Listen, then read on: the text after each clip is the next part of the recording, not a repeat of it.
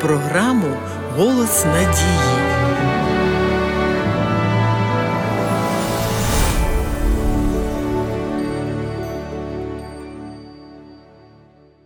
Тема триєдності Бога цікавить багатьох із нас. Бог у трьох особах Отець, Син і Дух Святий. У Святому Писанні усі вони мають статус Бога. Через намагання проникнути в таємницю Бога у земної, обмеженої людини виникають чисто земні асоціації. Невже ми маємо трьох богів? Насамперед скажемо, що велика єресь стверджувати, що богів три. Біблія про це ніде не говорить. Бог один, але якимось чином він реалізує себе в трьох особах. Ми повинні враховувати той факт, що коли людина намагається описати щось божественне своєю мовою, то зробити їй це не так вже й легко, тому що людина мислить приземлено. У нас інші образи та інше світосприйняття, і коли ми стикаємося з чимось для нас незвіданим, то намагаємося його прирівняти до чогось уже відомого. О, якби ми могли спілкуватися небесною мовою, наскільки було б простіше. Але, на жаль, наша мова бідна, щоб на ній можна відобразити вічного Бога. І з цим треба миритися. Бог спускається до нас, до нашої мови і відкривається нам таким чином, щоб нам хоч якось було це зрозуміло. Він вдається до всіляких образів і порівнянь, і нам треба це враховувати. У нашому теперішньому стані багато речей залишаться для нас незбагненними, тому що стосуються зовсім інших вимірів. Той, хто живе поза часом і простором, ніколи не буде до кінця зрозумілий тими, хто створені в часі і просторі і обмежені ними. Візьмемо до прикладу хоча б нашу галактику Чумацький шлях. Величина її така, що якби була реальна можливість пролетіти від одного краю до іншого, необхідно летіти 100 тисяч років зі швидкістю світла. А вчені стверджують, що таких галактик тільки у видимій частині Всесвіту близько 100 мільярдів галактик. У Всесвіті знайдені зірки, які в 2100 разів більше нашого Сонця. Це зірка Каніс Маджорес. Якби вона з'явилася в нашій сонячній системі, то затулила б собою майже весь простір цієї системи. А тепер поміркуємо: якщо таке творіння, то який же творець? Сучасна наука стверджує, що змогла вивчити можливості людського мозку лише на 4-7%. Як можна впевнено судити про творця, так мало розуміючи творіння? Тому Бог не може відкрити нам багато чого про себе, оскільки ми не можемо вмістити. Бог не може відкрити нам, що таке божественна природа, оскільки в нашому світі немає аналогів цієї природи. Тому нам необхідно бути дуже обережними, торкаючись таємниці Бога. З приводу триєдності Біблія говорить дуже мало, і людська арифметика тут безсила. Ісус Христос перед своїм Вознесінням дав доручення своїм учням. Отже, ідіть, навчіть усі народи, хрестячи їх в ім'я Отця і Сина і Святого Духа. Ви звернули увагу, що названі троє, але хрестити треба в одне ім'я, а не в імена. Значить, вони рівні, і ніхто з них не є меншим за іншого. Але в плані спасіння, спілкуючись зі своїм творінням, безмежний Бог стикається з обмеженим. Саме про такі контакти й говорить в основному Біблія. Як безмежному досягнути обмеженого світу?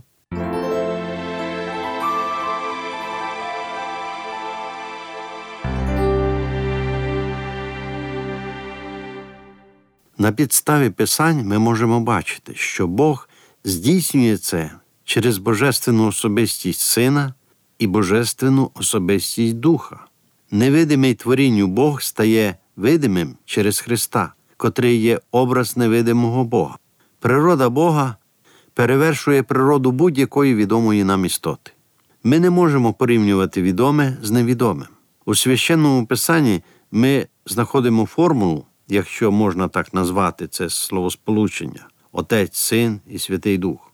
Але там немає слова трійця, там немає чіткого опису, їх взаємовідносин всередині божества. Тому нам треба уникати суперечок про природу Бога. Біблія виявляє, що Богу присутні якості, які, на наш людський погляд, збагнути неможливо. Він Бог, і його природа незрівнянно вище людського розуміння. Візьмемо, наприклад, як книга буття описує Бога у множині. І сказав Бог: створімо людину за образом нашим, за подобою нашою.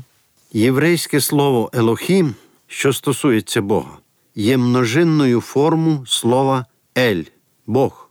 Уже ця складність єдності Бога повинна застерігати нас від філософствування на тему природи Бога.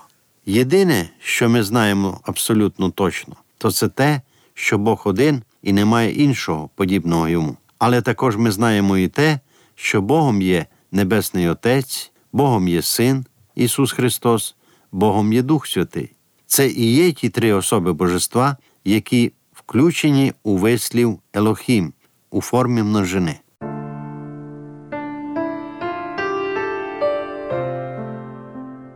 Шановні слухачі, якщо прослухавши цю тему, ви хотіли б довідатися більше інформації, ви можете безкоштовно зателефонувати з будь-якого мобільного оператора за номером 0800 30 20 20. Чекаємо на ваші дзвінки.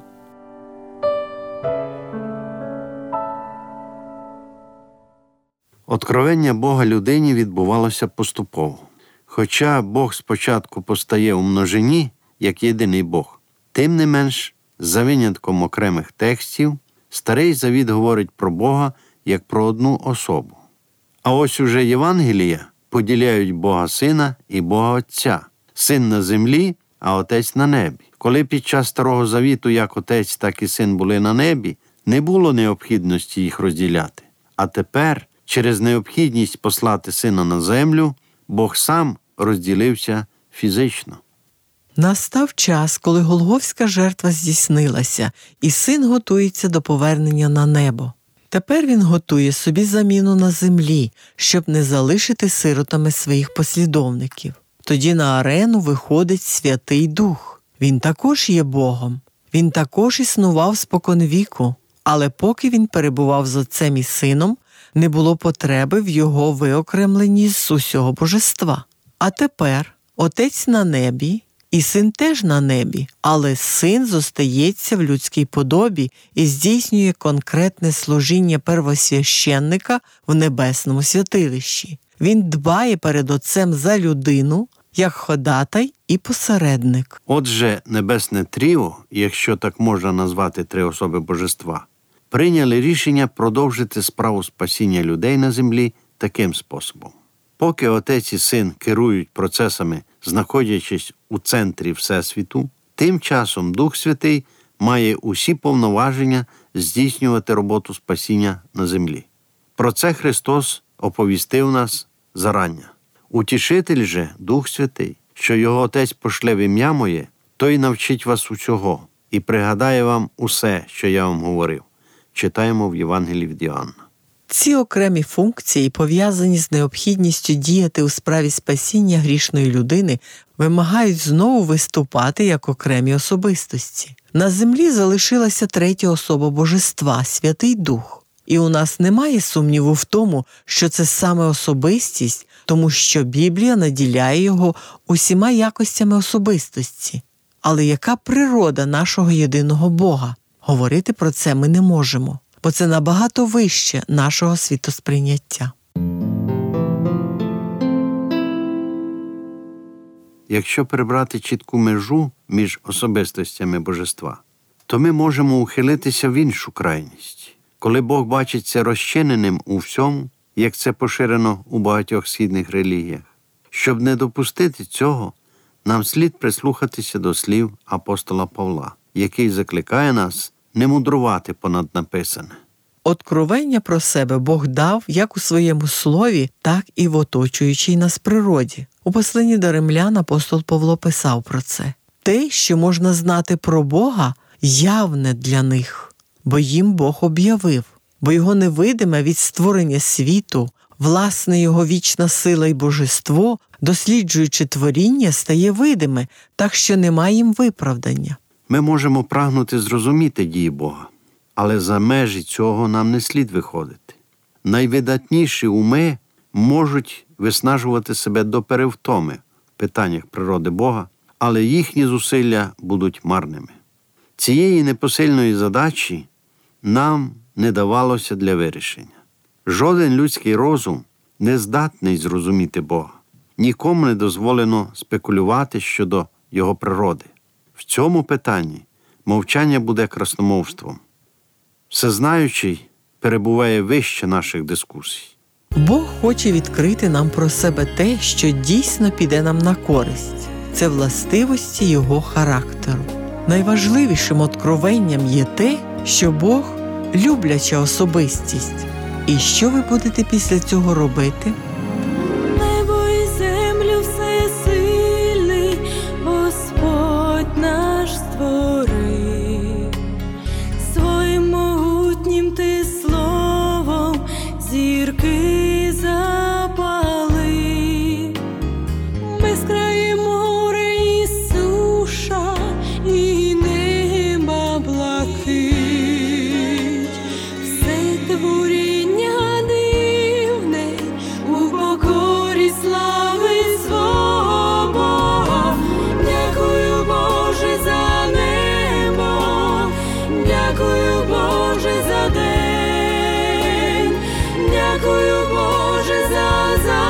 Сонця, тихий спокій твій.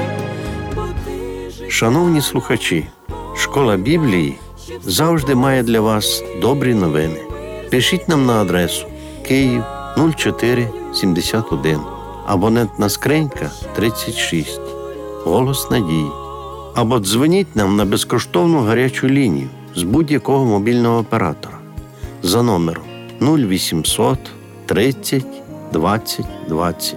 Сьогодні до вас завітали Агнеса та Іван Чернички. До наступної зустрічі!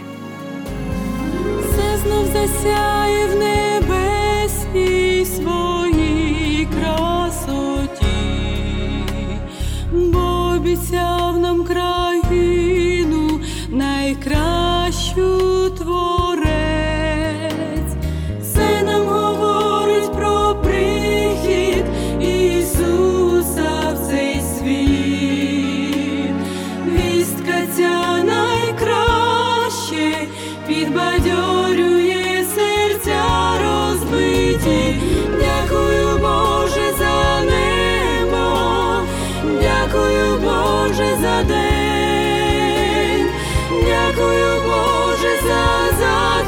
сонця, тихий спокій твій бо ти життя нам один дав, щоб з тобою спокій мир знайти. Дякую, Бог, за все прощаючу